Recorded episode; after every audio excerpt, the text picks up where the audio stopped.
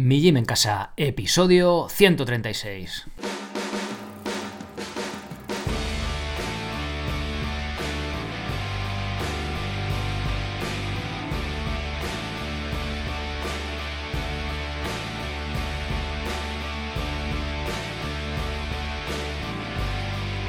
Muy buenos días a todos, soy Sergio Catalán de migymencasa.com y os doy la bienvenida a un nuevo episodio del podcast de Mi Gym en Casa, el programa, la radio donde hablamos de entrenamiento y de alimentación desde un punto de vista diferente e independiente, intentando rascar ahí más allá de la superficie para saber dónde está la verdad, ¿no? Suena esto un poco así sectario, pero bueno, intentando buscar qué dice la evidencia científica, qué llevamos haciendo miles y miles de años, viendo el punto de vista evolutivo en las cosas, ¿no?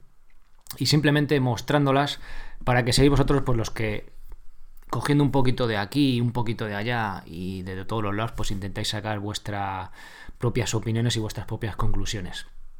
Bien, hoy toca responder a, a vuestras preguntas que me podéis mandar desde el apartado contactar en mijimencasa.com. Os lo recuerdo, cuanto más preguntas me mandéis, más episodios de dudas habrá. Que mandáis pocas, pues menos, pues menos episodios de dudas.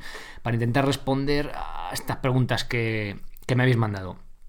Antes de pasar a las preguntas, os recuerdo rápidamente que para ayudar a que esto siga adelante y para tener un beneficio que es vuestro también, que es conseguir, por ejemplo, Venga, me quiero poner a entrenar, que ya has convencido. Bueno, pues ¿cómo empezamos? Bueno, pues en el curso de planificación básica, ahí tienes todo, ¿vale? miyemencasa.com por 10 euros al mes.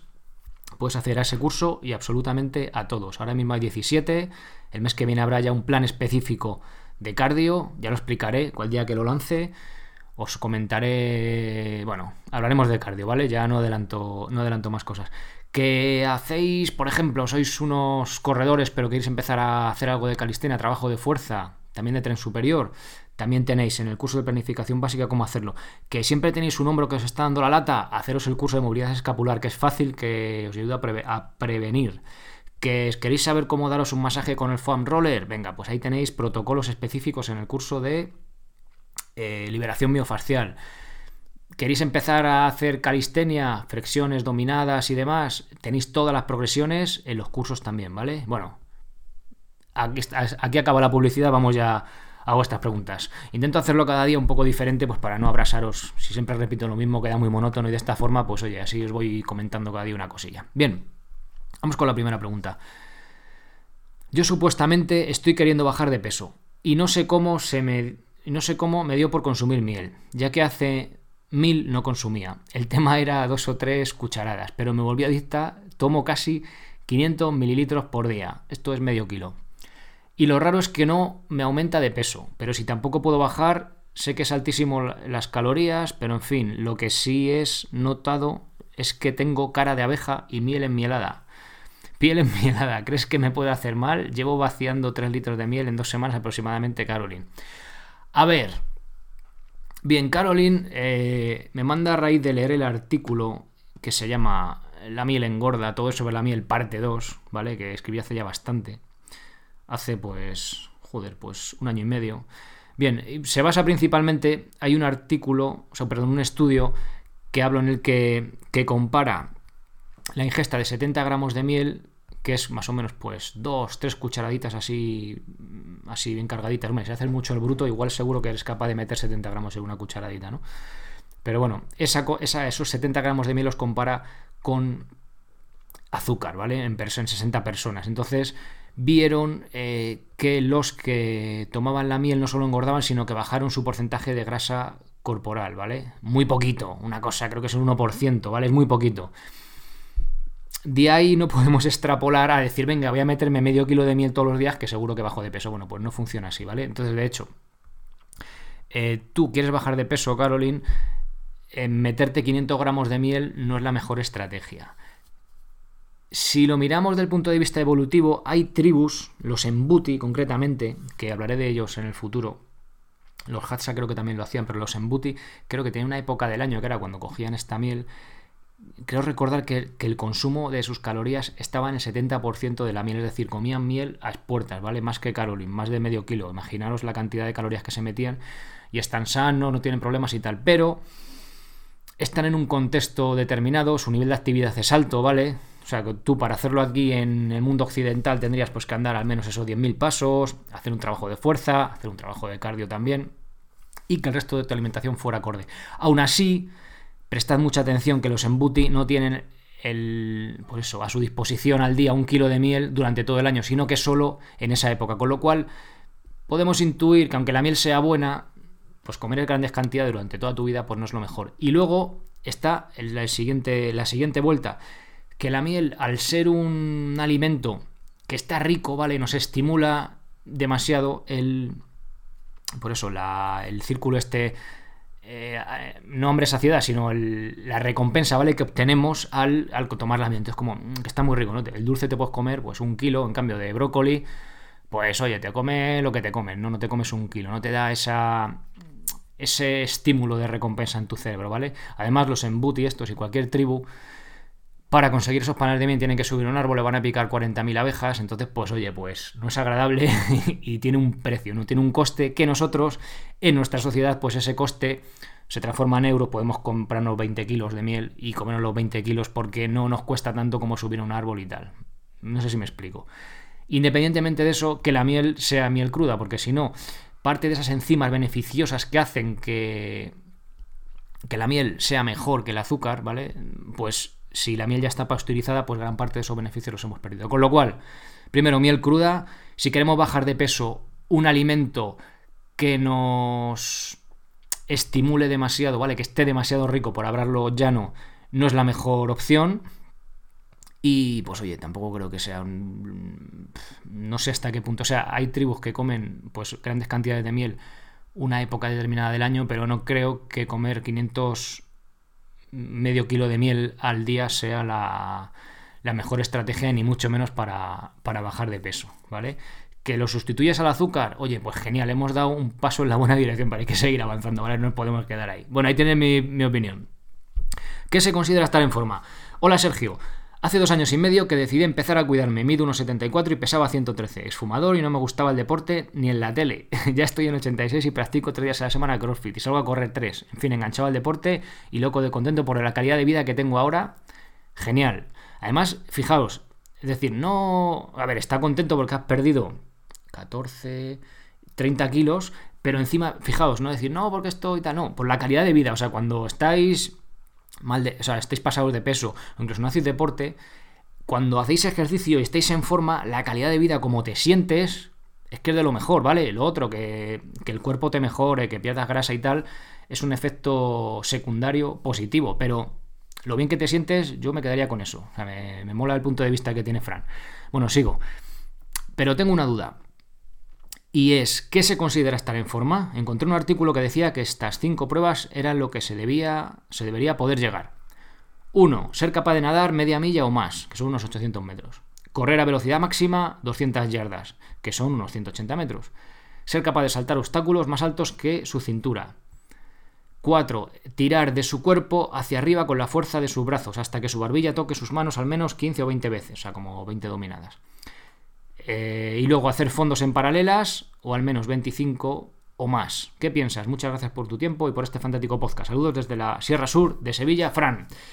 Bien, ¿qué considero? Pues que a cada persona que le preguntes qué se considera estar en forma te va a decir una cosa. Los CrossFit Games, que es The Fittest Man on Earth, el hombre más bueno, realmente la traducción es, como dijo Darwin, ¿no? De fittest, los mejor adaptados, no los más en forma. Pero bueno, la palabra es la misma, ¿no? Entonces va a decir los CrossFit, no, pues para CrossFit lo más en forma es, pues eso, ser capaz de hacer un snatch, yo que sé, con 100 kilos, no sé exactamente qué, pesos manejan, pero a lo bestia.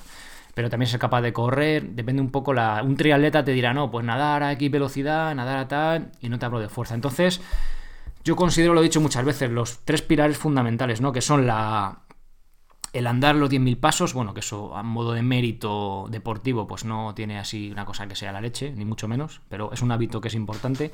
Eh, tenemos el cardio, que podría ser por lo que comentas de correr o nadar, también un poco depende de... Sí, a ver, los, las pruebas me parecen guay, están genial, pero es que puede haber miles, ¿vale? En cuanto a fuerza, pues podemos hablar, esta vale domina, yo puedo decir, pues mira, yo quiero, yo digo que es subir la cuerda con un peso lastrado de 10 kilos, yo qué sé, o subir la cuerda simplemente.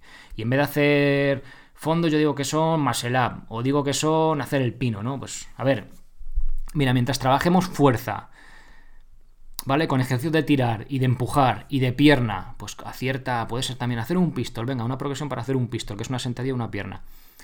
O conseguir hacer, yo qué sé, 100 zancadas seguidas, ¿vale? O sea, mientras que nos pongamos una meta en cada patrón de movimiento, ya os digo, de empuje, de tirar y de zancada, en cuanto a fuerza ya lo tendríamos cubierto. Luego podemos ir más fino, ¿no? Puedo decir, venga, pues yo voy a conseguir, depende cómo estemos de forma, una dominada. Joder, pues está genial, ¿no? Cuando consigo una ya me puedo poner 15. Venga, pues ahora subir la cuerda, o yo qué sé, lo más bestia, ¿no? Una dominada, un brazo, ¿vale? Entonces, ¿qué se considera estar en forma? Es que depende. A lo mejor pones a, el punto de vista evolutivo, pones a uno de la tribu Kun, que son así delgadillos, y a lo mejor no, te son, no saben nadar, porque allí no, tienen, allí no tienen mar, ¿vale?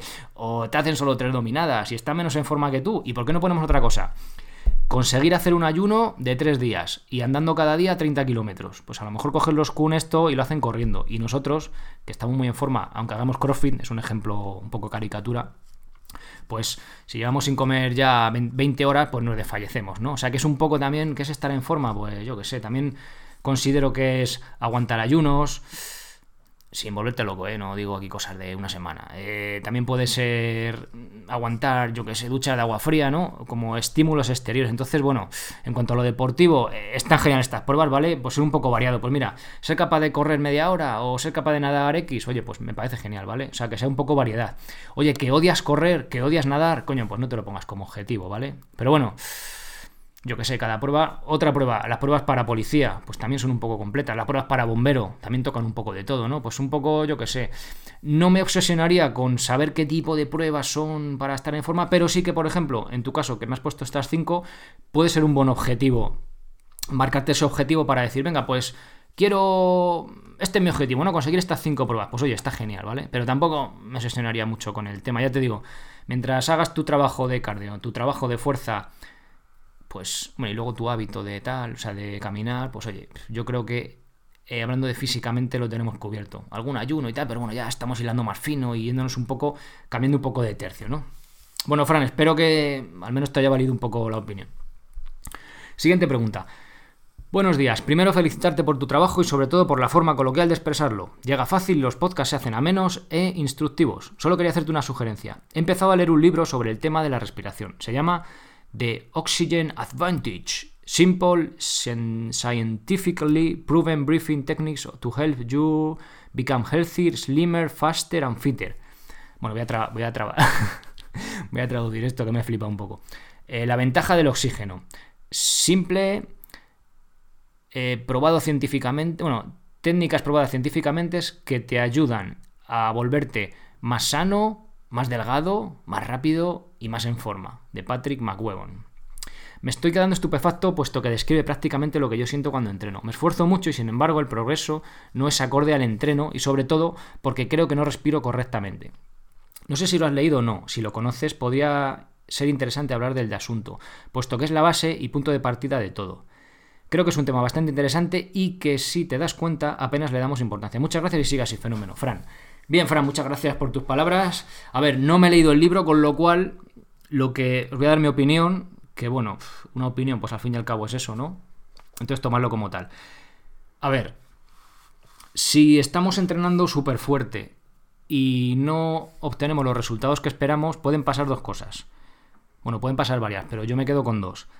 Eh, que el objetivo que nos hemos puesto es demasiado ambicioso para nuestro estado de forma y o que nuestra planificación no está siendo correcta. Así de sencillo. ¿Que puede ser porque respiramos mal?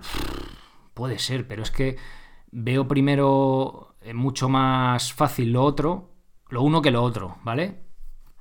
Entonces, que yo entrene fuerte no significa que lo haga con cabeza. Es decir, si yo, que además dentro de unas semanas os pondré un ejemplo, He estado haciendo una planificación para entrenar las cuerdas, lo, comento mucho, una planificación específica con mucho volumen y no ha funcionado. ¿Vale? Y luego un día os voy a contar específicamente por qué, no solo para los que estéis entrenando con las cuerdas, opositores y demás, que sé que sois varios, sino simplemente para que viendo los errores que yo he cometido, cuando los analizo, para presentároslo a vosotros, ¿vale? Y, y que a lo mejor, como es tu caso, Fran, que digas, ah, coño, mira, pues es verdad, si mi objetivo es este, joder, pues es que no he mejorado. Claro, a lo mejor estoy haciendo esto mal. Yo, aunque entrene muy duro, yo también entreno muy duro.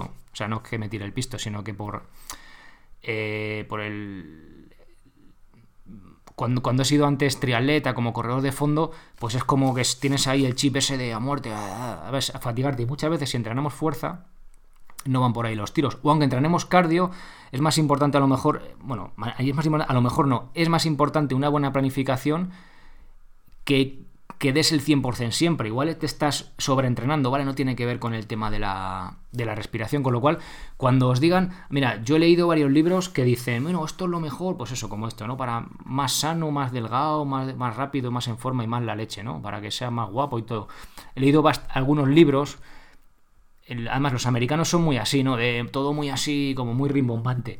Que tienen a lo mejor un libro de ese tipo, joder, puedes sacar dos o tres ideas que son cojonudas, aunque te venda un poco la moto, pero dos o tres cosas que sí que lleva razón, pero luego yo creo que ellos en, un intento de marketing a veces te venden como que eso es lo mejor del mundo, que es la leche, ¿no? Y va a cambiar tu vida. Entonces, no va a cambiar tu vida, pero a lo mejor sí que un, eh, añades un par de cositas en tu entrenamiento, un par de ideas, y coño, sí que mejoras algo. Pero que sea el motivo de que tú no estás mejorando, mm, me cuesta creerlo. Fran, bueno, ya. De hecho, Fran me dijo que ya cuando acabara el libro, pues ya me iba a contar un poco qué, le había parecido cuando acabara por completo. Aún así, Fran, si tú crees en eso, es perfecto. Además, lo que tienes que hacer es probarlo y decir, coño, mira, pues me ha funcionado o no me ha funcionado. Yo, yo con esas, cuando veo algo que me puede cuadrar y que me casa con el entrenamiento, venga, voy a probar esto. Pum, pum, pum. Lo pruebo y ahora ya puedo sacar algo en claro, ¿no? Y muchas veces os lo comparto. Mira, el estudio este decía esto, lo he probado y mira, estos son los resultados. Que no significa que a vosotros os salgan los mismos, pero bueno, ya es un poco de evidencia anecdótica, ¿no? Pero bueno, ya podemos ir teniendo más pruebas, un poquito más pruebas en algún sentido. Bueno, Fran, espero haberte aclarado un poquito, aunque sea. Siguiente pregunta. Aplicación para meditar. El otro día que os comenté que mi, mi reto, bueno, mi, mi propósito era lo de andar los 10.000 pasos, que por cierto voy de lujo, voy, voy, voy muy bien. Y lo de meditar también, he fallado solo un día. Bueno, pues eh, me seguís mandando vuestros propósitos al correo, bueno, yo os, responderé, ¿vale? Eh, bueno, os responderé, no os respondo, pero dentro de dos, tres meses os diré, ¿cómo lo llevas? ¿Lo estás haciendo? Os señalaré con el dedo. Bueno, me, dice, me dice Bluetooth, no lo he puesto aquí. Bueno, ¿podría decirme qué aplicación usas para meditar? Yo estoy igual que tú y e igual me ayuda. Gracias y continúa con tu trabajo que nos ayudas a muchos. Bueno, gracias a ti. Mira, te voy a decir qué aplicación es. La tengo aquí. Se llama Insight Timer. Eh, lo deletreo, ¿vale? I-N-S-I-G-H-T Timer. Y lo bueno que tiene, que pone que tienes que registrar y tal, y bueno, pero no hace falta registrarte, que es lo bueno. Entonces, abajo del todo tenéis como eh, una fila de imágenes que pone una casita, unos cascos y en el medio sale como un reloj. Le dais ahí y ya te pones ahí el tiempo que quieres eh, meditar, ¿vale? Yo lo tenía puesto en dos minutos, ayer ya subí a cuatro porque me veo con fuerza. Entonces, y mola porque te puedes poner una cascada y luego cuando empieza suena un bomb, mira, lo voy a poner para que lo escuchéis. ¿Habéis escuchado el bong ese? Y luego suena así, pues un río, puedes poner o pajaritos, oye, que quieras que no, pues mola, ¿sabes? Cuando no tienes. Ayuda un poco a, a que no se te vaya por ahí la, la mente a por uvas, ¿no? Que estés un poco más concentrado en tu respiración o en lo que. o en el tipo de meditación que estés haciendo. Con lo cual, os la recomiendo. Se llama Insight Timer. Yo utilizo Android. No sé si en los que, los que utilizáis iPhone lo podéis tener, pero imagino que sí, porque suele estar así en los dos. Así que bueno, un día si queréis hago un episodio eh, con todas las aplicaciones así un poco frikis que, uso. Oye, que igual os puede valer alguna, alguna idea para, pues para vuestro entrenamiento, o vuestros hábitos o vuestras cosas, ¿vale? Así que bueno, si os parece buena idea, mandármelo. Bien, vamos ya con la última pregunta. Hola, gracias por dar soporte científico a un hábito que realizo y explico en mi entorno. Hablando de la, de la postura para evacuar en sentadilla, esto de ir al baño en cuclillas. Eh, gracias eh, un hábito que realizo y explico en mi entorno, aunque no lo respaldan ni, ni, me apoyan mucho. Bueno, a mí tampoco. De hecho, es motivo de risa, pero bueno, pues nos reímos todos un rato y ya está, ¿no? Bueno, sufrí estreñimiento durante 40 años, aunque hay varias causas. Adoptar esta posición cada día me ayuda indiscutiblemente. Otra piecita de evidencia anecdótica. Una sugerencia, utilizo el orinal de mi hijo. Me, pone una cara así como sonriente. Dime tu opinión. Quizá no sea la posición más adecuada, dado que a veces me respaldo la zona lumbar. Cuando me subo al inodoro provoco tal fuerza que no favorece la evacuación, pero si estoy fuera de mi casa lo utilizo, claro. También pienso que podíamos inventar algún tipo dispositivo orgánico y degradable que pusiéramos en el suelo para defecar y luego eliminar por el UC. Cuando no podamos la taza turca. Bueno, eso sería como un orinal, ¿no? De toda la vida. No sé, bueno. Si hay algún inventor que nos esté escuchando, y que si se quiere poner a trabajar con ello, yo le doy aquí publicidad. y recuerdo los bares españoles su existencia hasta hace poco. Gracias por tus aportaciones, un abrazo, Iciar. Bien, a ver, Iciar me comenta. La posición para ir al baño, ¿no? Posición de sentadilla en cuclillas, ya lo hablamos aquí en el podcast, pero os hago un breve, un breve recordatorio. Hay varios estudios, sobre todo de coreanos, porque aquí en España pues, no se utiliza mucho. Bueno, coreanos también había alguno indio o turco, ahora no recuerdo. En turco había también alguno, bueno, más así de la zona del este, ¿vale? que trataba, analizaba en estudios el tema de posición de sentadilla, cómo el recto, eh, valga la redundancia, se colocaba más recto y facilitaba esa evacuación. Sí que se comprobó que personas que tenían problemas de, estreñimiento les ayudaba mucho y aparte de que no tuvieras problemas, te facilita mucho esto de, evacuar, ¿no? De liberarnos de nuestro peso extra que, bueno, nuestra comida que ya ha entregado todos sus nutrientes efectivos, ¿no? Bien, entonces, eh, bueno, eh, en los estudios normalmente comparaban el estar sentado normal en la taza con estar sentado en cuclillas y también con tener las piernas elevadas. Bien, Iciar dice que utiliza el orinal de su hijo, pero a veces eh, Respal se apoya con la zona lumbar y pues dice que no es la posición más adecuada, pero que ella cuando se sube a la taza, como os comenté, la postura ninja esta que os decía, pues hace que esté tan tensa que no favorezca la evacuación. Con lo cual, a ver, Iciar, pues en tu caso, lo que os comentaba, una vez que hemos dominado la postura de sentadilla, en el curso de sentadilla básica tenéis, de sentadilla de descanso tenéis cómo dominarlo. Bueno, que es trabajando en la postura, vale, tenéis unas progresiones, bueno, pero si todavía no tenemos dominada la sentadilla y nos subimos a la taza del váter a hacer allí nuestra faena, lo que nos puede pasar, aparte de caernos, es que lo que te pasa en tu caso, que estamos tan tensos que eso no ayuda a relajarse ni a evacuar por ningún lado. Entonces, ¿qué podemos hacer? Bueno, pues lo que comentaba, subir los pies con unos libros que no tengáis mucho cariño, unos tacos, unos ladrillos, yo que sé, lo que tengáis por ahí por casa, una banqueta, subir los pies para aumentar, o sea, para al revés, reducir el, el ángulo entre el tronco y vuestros muslos, es decir, la flexión de cadera, ¿vale? Mayor flexión de cadera, o sea, acercar las rodillas al pecho, que eso nos va a favorecer que el recto esté más recto y facilite la evacuación. O en tu caso, ¿qué es lo que dices? Te sientas en el orinal y al final tienes la misma, casi la misma flexión de cadera, pero bueno, al estar apoyada, con el culo apoyado, no es tan óptima la, la postura, pero eh, es la más óptima para ti. ¿Por qué? Porque eres capaz de relajarte, porque la de sentadilla profunda, aunque sea la más óptima en teoría, pues para ti no lo es porque no tienes dominada esa postura, flexibilidad suficiente en tobillos, caderas y demás. No sé cuál será tu, tu problema de flexibilidad, pero lo que hace que una postura óptima en principio no sea óptima para ti. Con lo cual, eh, consejo, pues oye, lo del orinar, perfecto. Incluso a veces que apoyas un poco la espalda. Bueno, tú, a ver, hay, hay que estar, para hacer la faena hay que estar relajado. Entonces, la postura que, eh, que, te permita estar relajada con mayor flexión de cadera. ¿Vale? Pues ya está. El orinal, perfecto, ¿vale? Y ya está. Y luego pues ir trabajando la, para la postura de sentadilla de descanso, ¿vale? Cuando estás por ahí, cuando no estés haciendo la faena, pues oye, es más fácil, más cómodo, a lo mejor estás leyendo un rato, viendo un poco la tele, pues ir trabajando ahí en esa flexibilidad, sobre todo a nivel tobillo, ¿vale? Bueno, espero haberte ayudado. Y, ya, ya, veo que no estamos solos ahí con esta postura para ir al baño. Bueno, pues esto es todo por hoy. Os recuerdo que si queréis mandar vuestras preguntas desde el apartado contactar en millimencasa.com, en contactar me las mandáis y yo pues os las resuelvo por aquí, encantado. Muchísimas gracias por apuntaros a los cursos, por esas valoraciones de 5 estrellas en iTunes, esos comentarios me gustan en. Y muchísimas gracias por estar ahí escuchando episodio tras episodio. Pasad muy buena semana y nos escuchamos el jueves con una entrevista brutal. Adiós.